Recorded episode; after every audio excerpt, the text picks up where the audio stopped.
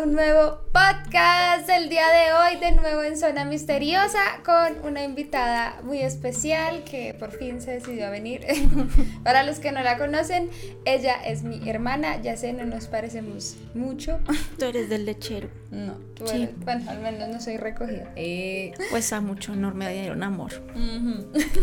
bueno amigos, el día de hoy traigo a mi hermana como para que conozcan como otro lado de mí también de nuestro canal y, y, obviamente hablar temas relacionados con todo lo misterioso, esas cosas interesantes que sé que a ustedes les gusta escuchar y ya que les gustó tanto también el podcast con Fer, que es mi mejor amiga hablando de sueños, que si no lo han escuchado, vayan a todas las plataformas a escucharlo o también en el canal de YouTube lo pueden encontrar. Pues también decidí traer a mi hermana para que nos conozcan un poco más y también a través de nuestras experiencias. Hoy vamos a hablar de qué? Hoy vamos a hablar de nuestras experiencias con ángeles, con seres que digamos no no son muy terrenales, pero que en nuestro concepto familiar existen totalmente. Y vamos a hablar de la biodecodificación o de decodificación de las enfermedades. ¿Por qué vamos a hablar de esto? Porque sentimos que ambas tenemos mucho que hablar o como contarles a, pues de todos estos temas. Y también mi hermana es fisioterapeuta, ella es como de la rama de la salud, que somos muy opuestas en, en nuestras carreras, pero ella también tiene como una gran apertura y conocimiento frente a esto que está muy interesante porque seguro muchos de ustedes puede que no conozcan el tema. Yo creo que yo lo conocía un poco, pero hasta el año pasado como que la vida empezó a hablarme a través de eso y le empecé a parar bolas, por así decirlo. Pero bueno chicos, ya no nos alarguemos más, ya más o menos saben de qué va a tratar este episodio, así que pues bueno, vamos a comenzar a contarles varias cosas porque empezamos. Bueno, yo creo que podemos empezar por lo más corto que sería lo de Los Ángeles, que es como el tema Yo siento que es lo más largo, ¿no? Así son. no, entonces empecemos con la decodificación de las enfermedades, lo que la gente percibe sobre la enfermedad, que digamos en en nuestro concepto ya, tanto tuyo como mío, han cambiado del cielo a la tierra. Sí, siento que, bueno, les, les voy a explicar un poquito como una definición que se les va a dar literal de internet sobre qué es la biodescodificación para que ustedes entiendan también a qué, de qué vamos a hablar, porque va a ser como algo que seguro muchos de ustedes no conocen y va a ser como, oh my god, no sabía que esto existía. Entonces, según lo que yo he encontrado, la biodescodificación es una propuesta de la medicina alternativa, es decir, la medicina que no es la convencional, que ustedes van a la EPS o no a sus cosas de salud y se trata con fármacos, entre otras cosas, sino es la alternativa que busca mm, algo más natural para tratar una enfermedad. Sí.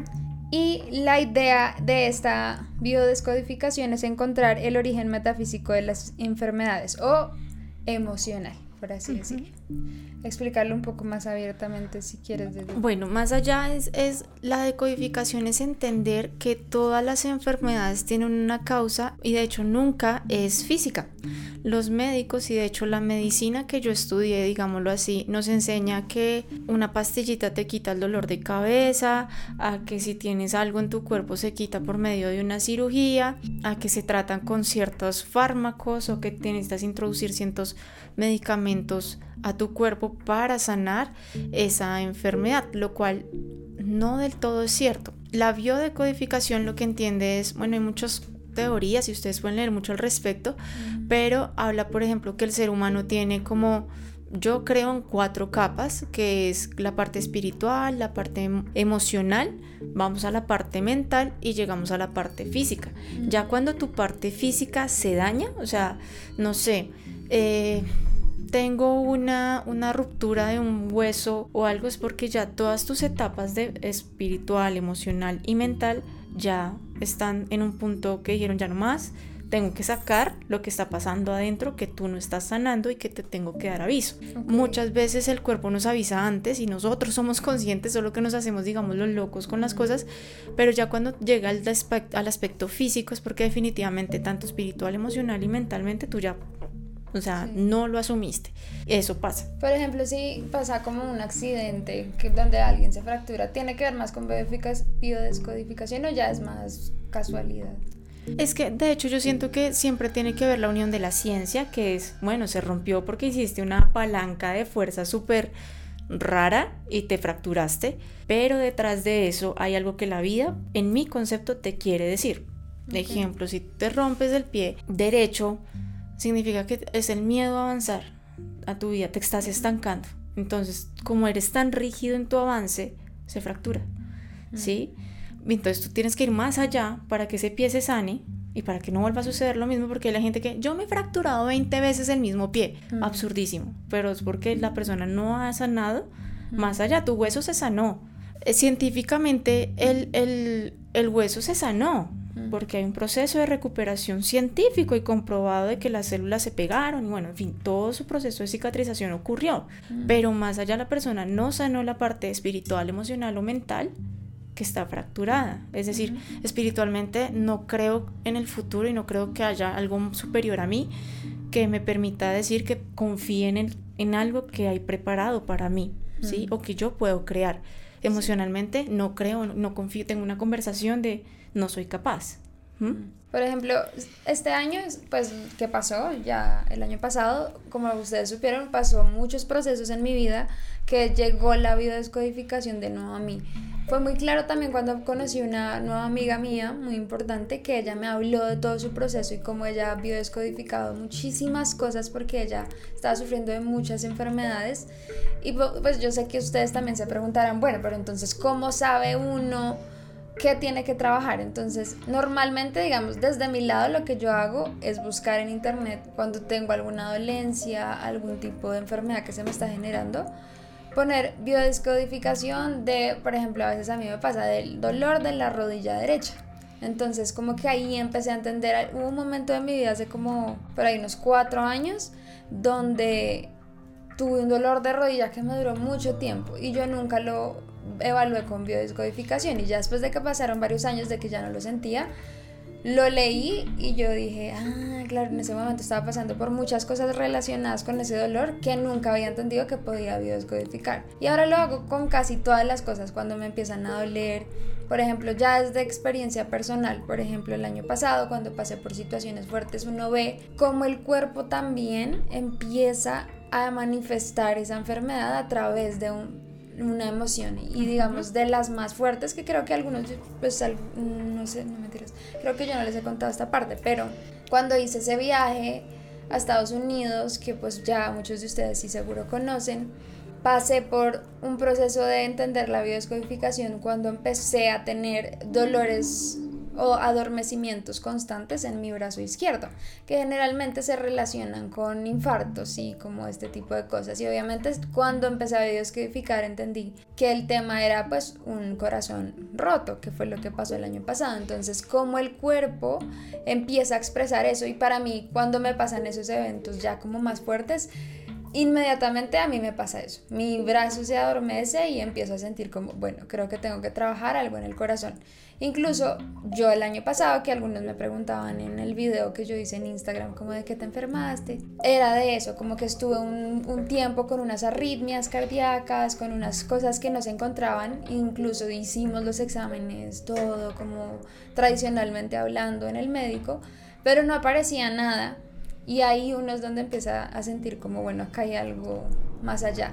Y digamos, mi hermana la que me decía mucho, llora, expresa porque el corazón es el que está diciéndote como que logres sacar esa emoción. Y sí sentía que, por ejemplo, cuando lloraba o me permitía como sentir ese dolor, se iba el adormecimiento y como ese sentimiento. Claro, y ahí te acuerdas que yo te comenté que hay algo que la gente no cree y es que el paciente que te llega y te dice es que tengo el corazón roto y la gente es como, ay no, pues ya, dicen, la gente no se muere de amor, claro, porque romantizaron el tema y médicamente te dicen, es que de amor nadie se muere y sí, de amor nadie se va a morir, pero del síndrome de corazón roto sí te puedes morir, por eso una persona cuando, cuando le rompen el corazón, sí se siente la fractura y la persona se siente de hecho, creo que a los que nos han o les han roto el corazón sienten, y no necesariamente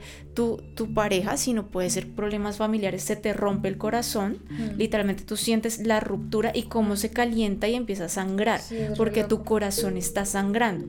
Y es ahí cuando uno pone la, la, ciencia y dice, pilas, o sea, me avisas, que era lo que yo te decía a ti, me avisas si sientes otra cosa, si te empieza a doler, porque te puedes infartar en realidad por un corazón roto y toca mucho cuidado. Por eso es que uno emocionalmente tiene que ser muy responsable, porque tú no sabes si tú estás jugando con alguien, dile, esto es un juego.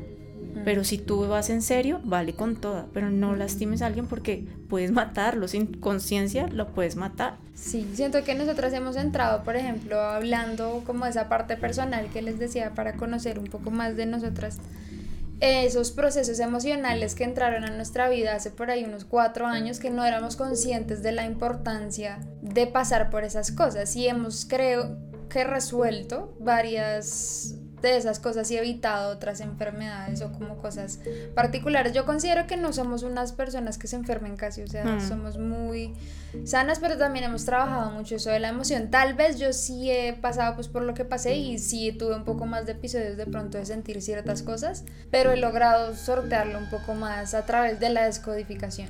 Entonces ustedes se preguntan cómo puedo saber, no sé qué. Creo que muy como la, la forma más sencilla es buscar el significado de biodescodificado en internet. Es muy sencillo encontrarlo, pero también hay, debe haber un montón de libros. De hecho, hay un diccionario. Hay un diccionario donde tú buscas la enfermedad y a veces, muchas veces. Mm, sí, ¿te acuerdas? El diccionario de las enfermedades. El diccionario de las enfermedades, exactamente. Y ahí tú buscas lo que te duele el área porque es muy, para, de hecho hasta para personas que no tienen un diagnóstico y ahí aparece, ahí aparece totalmente porque es muy, es muy, es muy loco todo eso, o sea, te acuerdas el proceso infeccioso que yo hice en una muela, una muela que hacía, yo tuve tratamiento de conductos en una muela por un descuido de una carie y pues tuvo que llevarse a tratamiento de conductos, que es donde te quitan la raíz de la muela para que deje de molestar y te conectan unos conductos para, para sanarla. Yo eso me lo hice a los 17 años. Y mi papá nos llevaron. Y el año pasado, antepasado, perdón, el año antepasado, oh sorpresa, Samuela medio la tocaba y sentía un dolor como un cimbronazo, como cuando uno come una paleta y se cimbronea, así. Y yo dije, no, esto no es normal. De hecho, yo estaba en consulta de ortodoncia y le dije a mi doc, como ven, es que me está doliendo una muela, yo ahí tengo tratamiento de conductos y pues no sé qué pasó. Ella me hace una radiografía y me dice, tienes una infección muy severa. Y yo como, ok, tocó abrirla y cuando la abrieron esa muela estaba podrida, o sea, ustedes no se imaginan. Y cuando la decodifiqué, era un dolor que yo sentía muy fuerte porque pues debido pues a pandemia y todo esto yo tuve que cerrar mi consultorio y pues fue un dolor muy fuerte porque era un sueño muy grande que yo tenía pues que después ya con los años, con el tiempo, entendí que no era para mí eh, crear este, este tipo de, de emprendimientos, no era lo que, a lo que yo venía, pero era mi mayor, mayor sueño, pero tenía que entenderlo que no era para mí en este momento.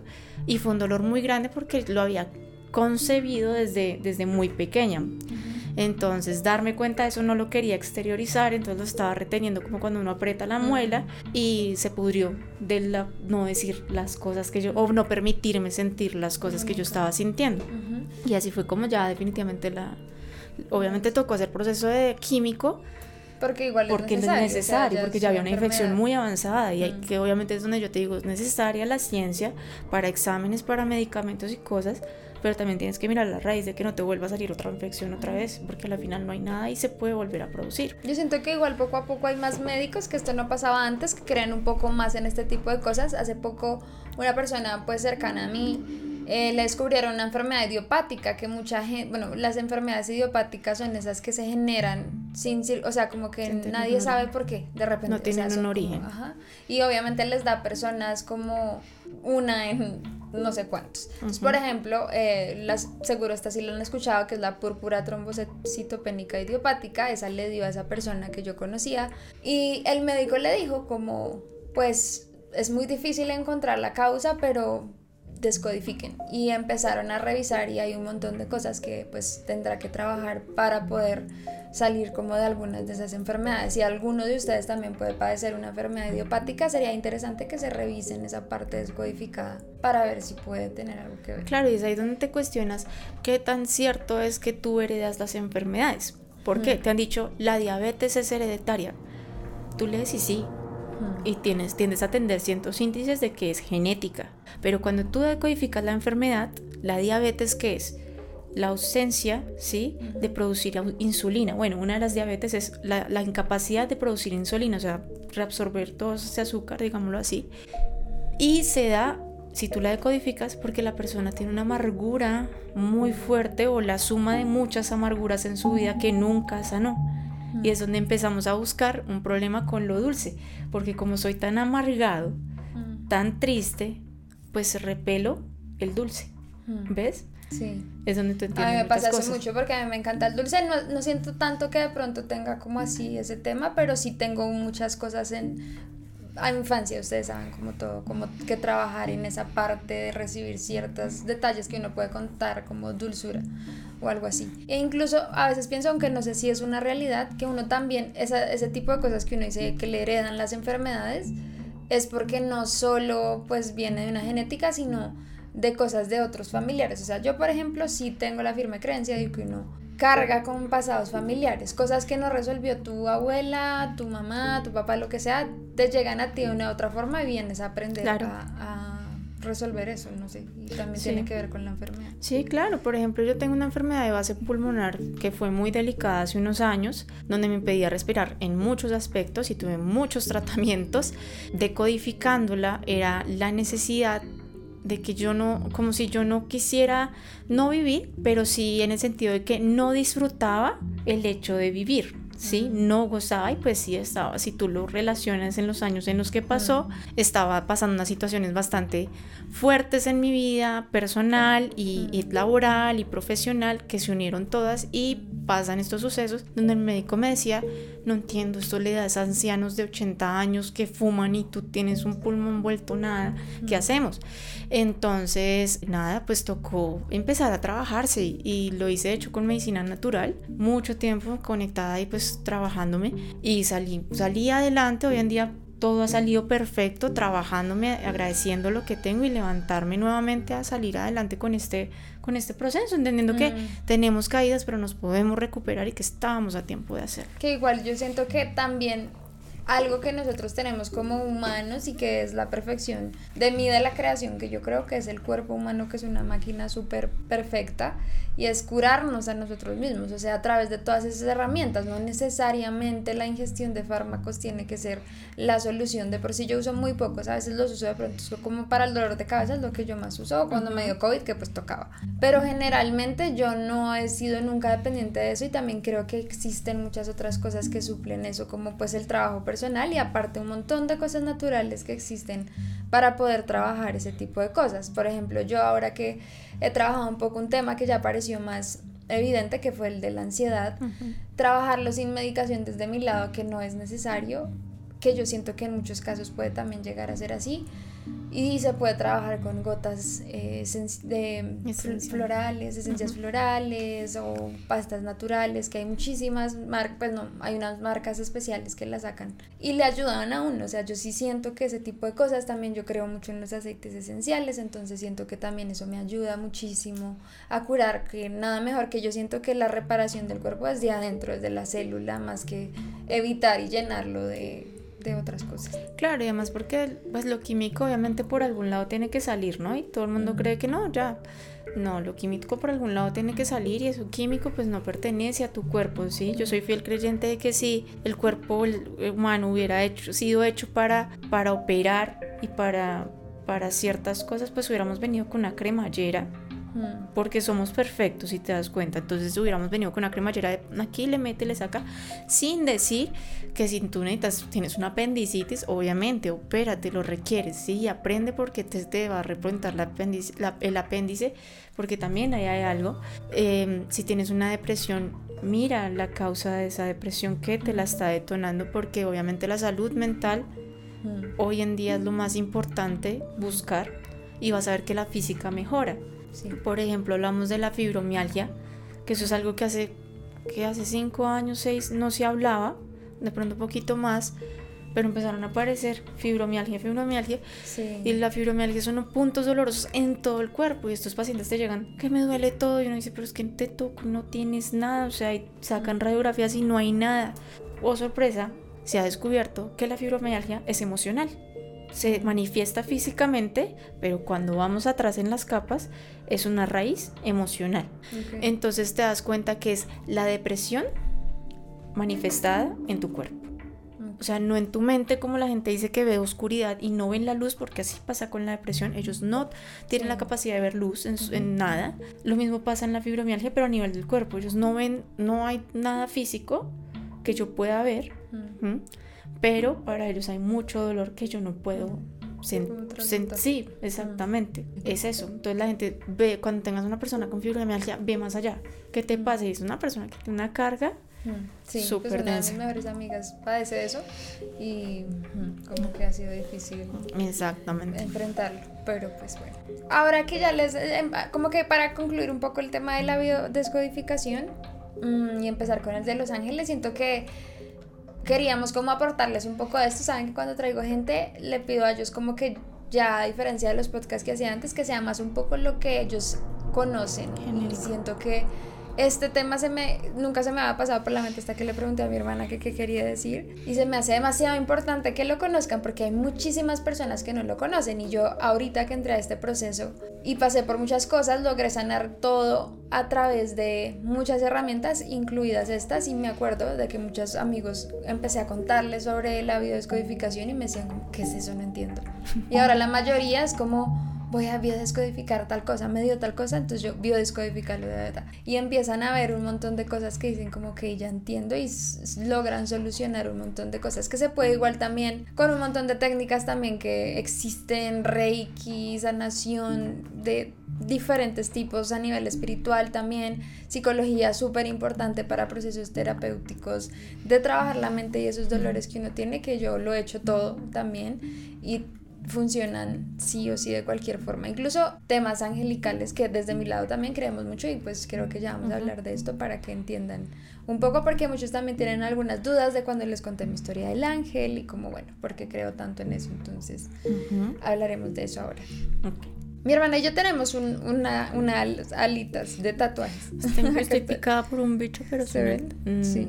Mm. Entonces son nuestras alitas, la más.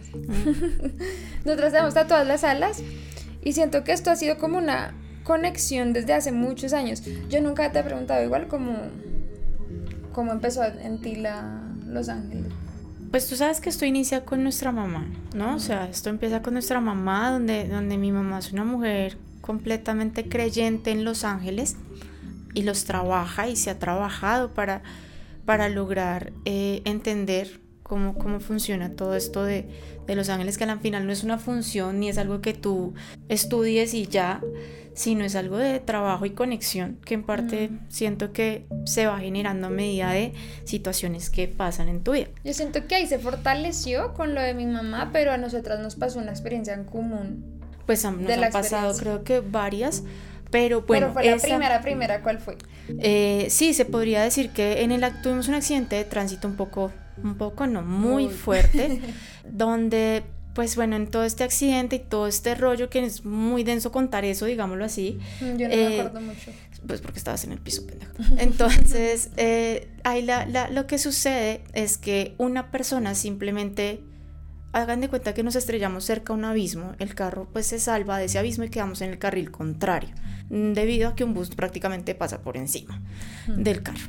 En este eh, como te digo, emoción del accidente, del choque, en este shock tan fuerte, pues Paula y yo, yo tenía 10 años, iba a cumplir 11, no, recién cumplidos 11 años tenía yo.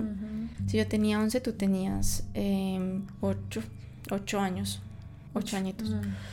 Pues éramos dos niñas, o sea, éramos en serio dos niños que un niño que, que va a razonar.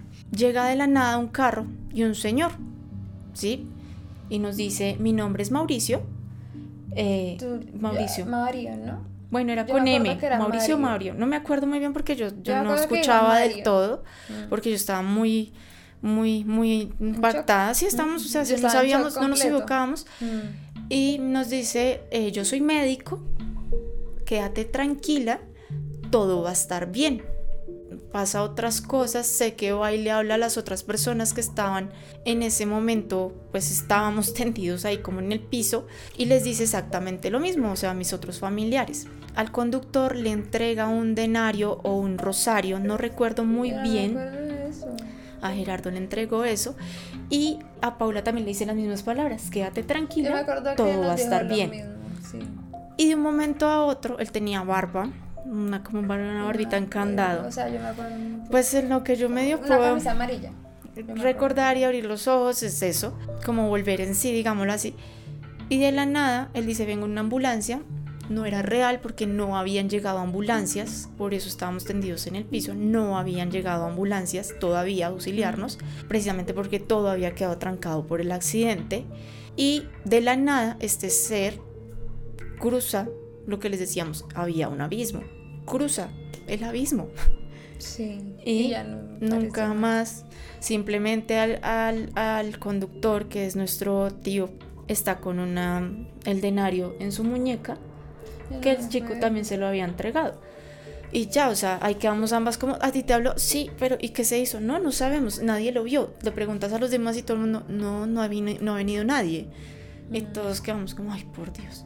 Me lo soñé, o sea, mi concepto yo me lo había soñado. sentí que era, o sea, a mí sí me trajo mucha tranquilidad, como que siento Sí. que me sacó un poco del shock y ya de ahí yo empecé como a ver como que estaba ocurriendo y como que poco a poco dije, bueno, todo va a estar bien, no sé, pensé solo Ujú, eso. exacto. Y yo creo que ese para nosotros fue como el primer acercamiento a que ahora ya uno estando más grande, porque en ese momento uno no se lo pregunta, uno dice como yo creo que fue un ángel, como Ujú. que vino a tranquilizarnos en muchos aspectos. Ya, ya, ya, si tú me preguntas que tú me hiciste la pregunta de tú cómo yo me conecté por X o Y motivo, yo cómo me conecto porque digamos que en la rama de la salud tú ves muchas cosas, muchas, impresionantemente.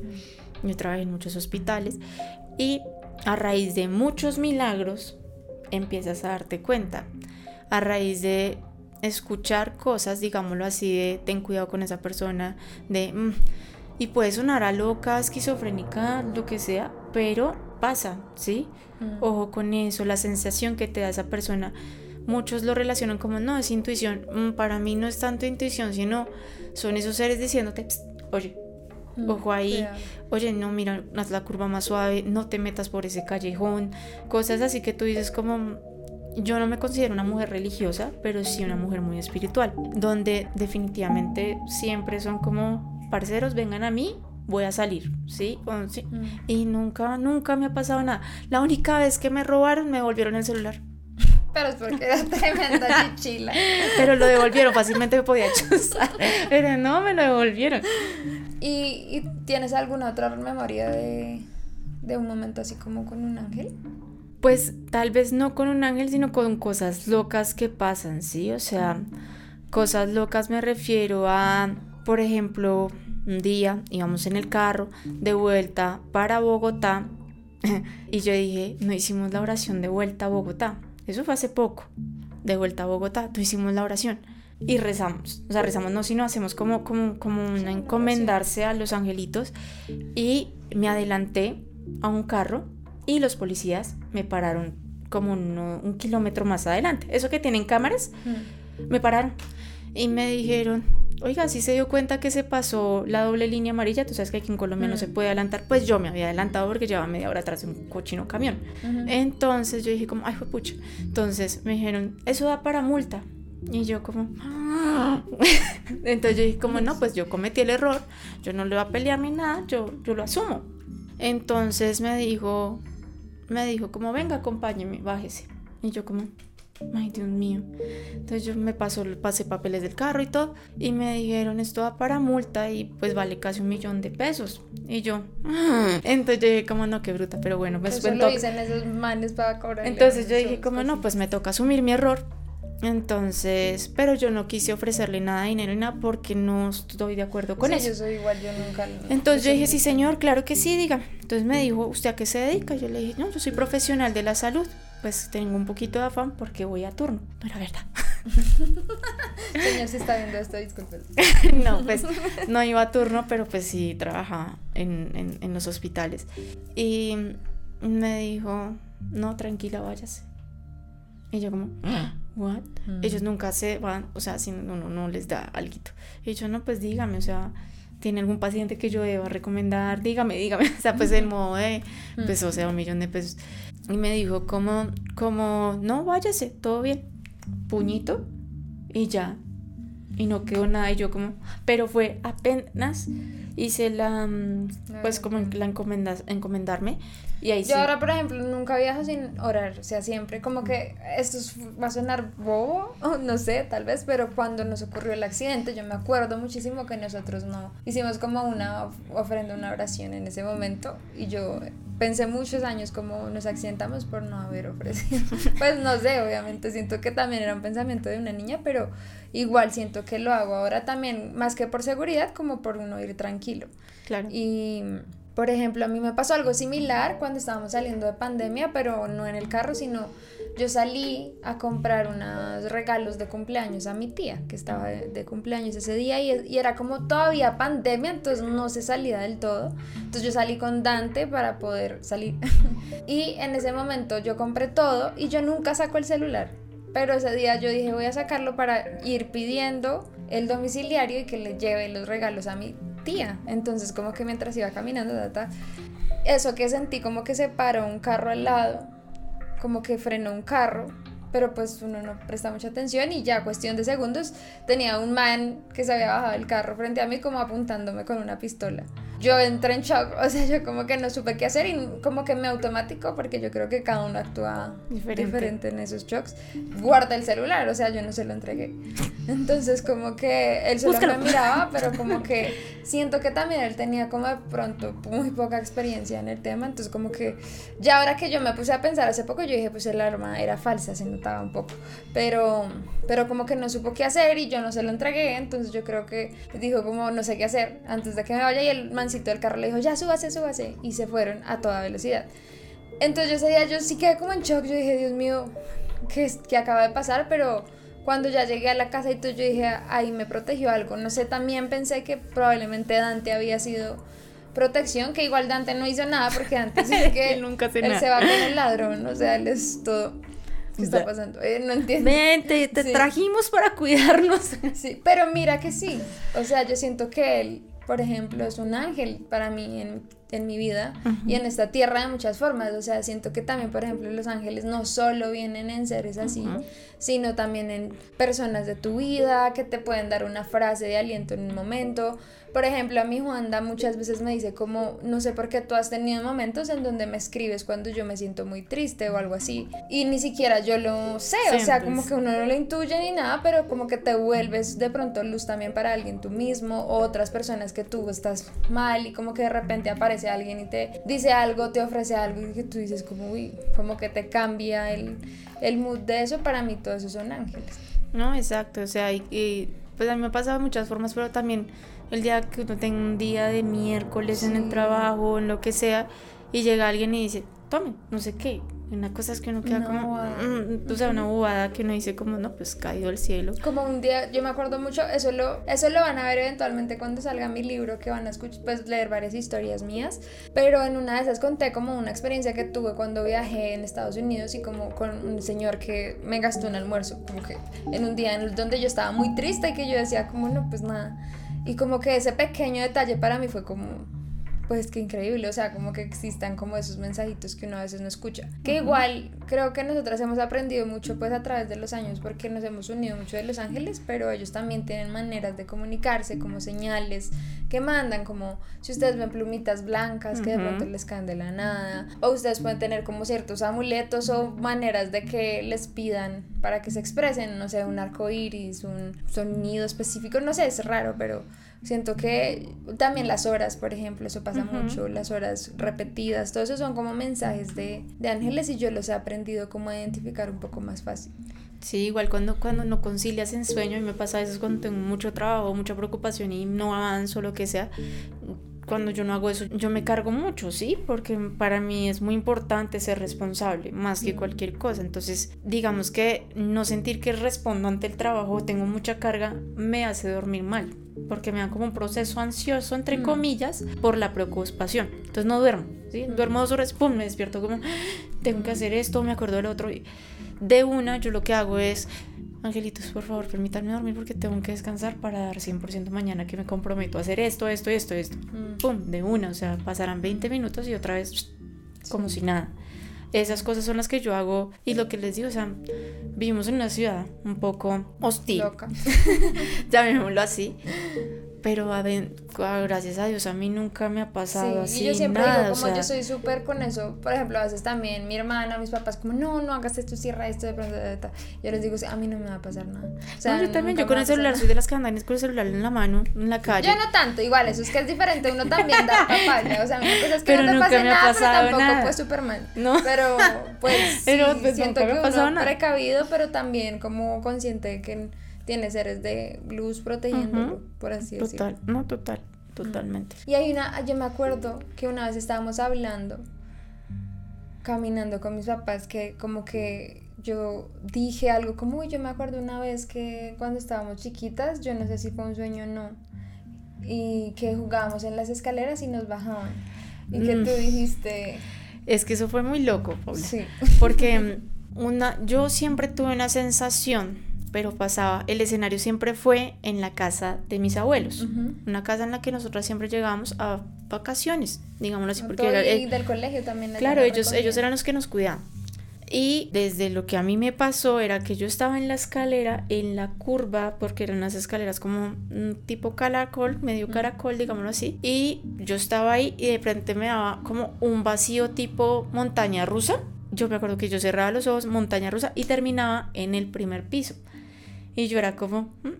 Pero yo siempre pensé que eso había sido parte de...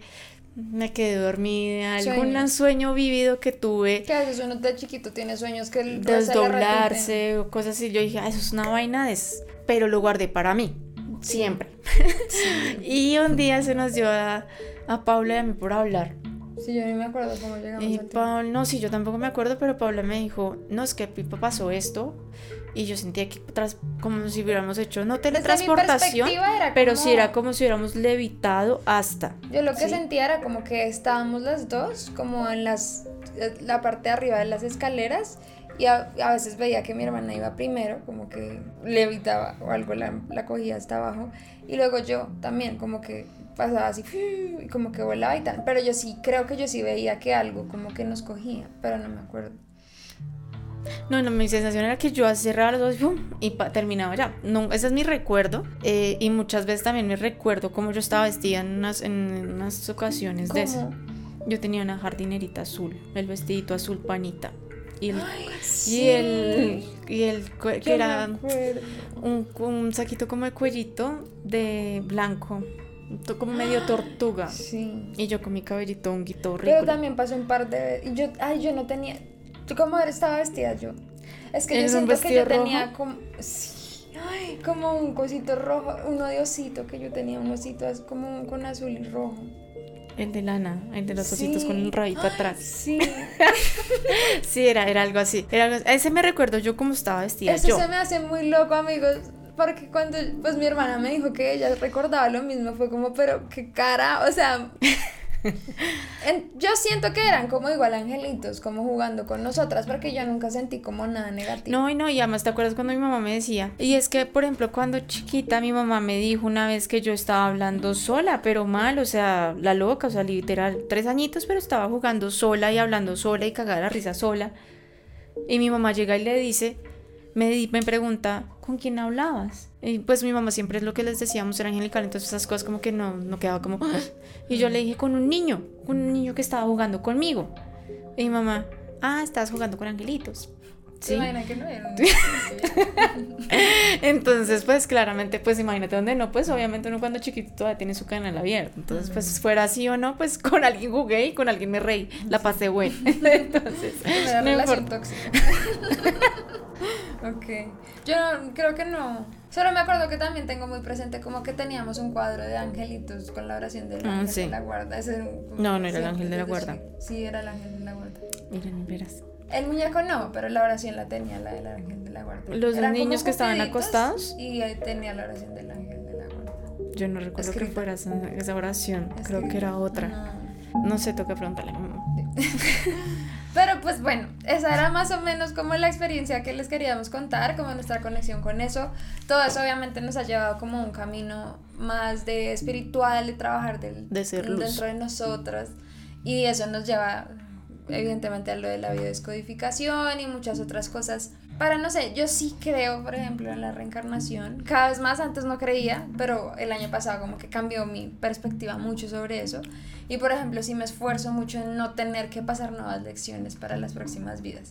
Ahorita con todo este tema que me dice la carta astral y todo, también entiendo muchas cosas interesantes y cosas que me decían como creo que ya hay muchas lecciones que aprendiste en otras vidas sobre ciertos temas que se me facilitan muchísimo. Y todos nos pasa lo mismo. No, total, entender que nuestros, nosotros somos el, el presente de nuestros ancestros para muchas cosas, ¿no? Y comprendiendo que venimos a hacer cosas para nosotros, pero también por nuestra familia, eliminar criptas familiares, secretos familiares, porque antes era mucho de eso, ¿no? Que la abuelita que chito que no sé qué. Que... Claro, eso no se sabía. Mucho de gente que me dice ahora como, pues, escuchado historias, ya no me acuerdo específicamente quién, pero así como que familias que tenían como 40 familias aparte que nadie sabía, o que el abuelo hacía ciertas cosas. Y no, querían decirlo porque qué vergüenza que diga la gente, porque la gente antes vivía mucho de eso. Sin decir que ahorita no, pero, pero antes vivía mucho de eso y pues vienes tú como a romper muchos, muchas cosas, diferentes misiones, pero muchas igual cosas. eso es muy importante para que conozcan que se de pronto después hablamos de eso en otro podcast o algo así, como el tema de la era de Acuario que entramos, que no sé si saben que el año pasado se acabó la primera, pues una, la era de Pisces que lleva 2000 años, o sea, casi desde que Cristo existió, se ha llevado la era de Pisces y entramos a la era de Acuario el año pasado. Entonces viene con una cosa súper diferente, entonces la era de Pisces era una era de unirnos un poco más y organizarnos como humanidad, pero bajo reglamentos, bajo religión, bajo instituciones específicas, por eso los pensamientos eran tan diferentes como la homosexualidad o la castidad, bueno, todas esas cosas se trataban de una manera muy, muy diferente. Y ahorita que entramos en la de Acuario es una era de la red mucho más fluida y como que, que todos sigamos siendo uno, pero a la vez cada uno sea su propio. Su individualidad. No, Sin perder la conciencia global. Exacto, pero es que es ahí donde yo digo, definitivamente la humanidad tiene que cambiar o no cambiar, nadie tiene que hacer las cosas, eso es cierto, pero sí en el sentido, por ejemplo, yo elijo ser luz, ¿sí? Y a pesar de que todos tenemos luz y sombra, eh, porque siempre va a haber una sombra en nuestras vidas, en nosotros. Yo siento que definitivamente el mundo en este momento está pidiendo luz de todos, o sea... Pero para eso siento que tenemos que transitar nuestra oscuridad primero. Escuché algo por ahí súper interesante que, por ejemplo, todos tenemos sombra, o sea, todos, o sea, por más que uno diga que no, pues uno camina y uno siempre está acompañado de su sombra. E incluso cuando más brilla el sol es cuando la sombra más se ve. Más densa es. Entonces es así, como entre más exploramos nuestra oscuridad, la podemos tornar más rápido Claro, pero también es aceptar que la tienes, pero también aceptarla qué tan consciente la haces, ¿no? O sea, aquí hablamos. Si yo sé que voy a decir una mentira, sé que eso es una parte de mi sombra y si que quieres una lo que hablamos hoy, una hermosa mentira o una dolorosa verdad. Yo prefiero mil veces una dolorosa verdad. Igual una infidelidad. ¿Qué vas a hacer? ¿Qué ganas con eso? ¿Quién pierde? ¿Sí? Porque al final nadie te está haciendo nada tú te lo estás haciendo a ti mismo, porque Dios puso una buena mujer, Dios te puso una persona que creyó en ti, o es eh, sí, en cuanto a, a, la mentira, digámoslo así, y lo engañas, ¿sí? O lo robas, o lo matas, ¿sí? Entonces es como tú estás eligiendo hacer eso porque tú estás dejando de ver algo o eliges ser oscuridad y vale. Pues por ahí dicen eso, como que uno nunca le hace nada, uno se hace todo a uno mismo y lo que uno mismo se trabaja es lo que, y también lo que uno hace a otros es algo que se hace uno mismo para trabajar uno mismo. Espejos, por ahí dicen. Pero eso también podrá hacer otro podcast después. Mm. Pero bueno chicos, hasta aquí llegamos con este podcast. Esperamos les haya interesado mucho. Yo creo que es un tema muy interesante. Si yo fuera, si yo no fuera yo, yo lo escucharía. yo siempre digo, yo, yo quiero hacer lo que yo vería. Y espero les haya servido el tema de la bioscodificación, que estoy segura que para muchas personas es algo que no conocen. De pronto el tema de los ángeles, de seres de luz, que también pues es nuestra perspectiva, también no es como que sea una realidad, no es que si sepamos o no que existen o no, pero pues dentro de nuestra vida y manifestación pues ha ocurrido y pues es como lo que podemos hablar desde la experiencia. Gracias, Neni, por acompañarme. No, a ti por la invitación.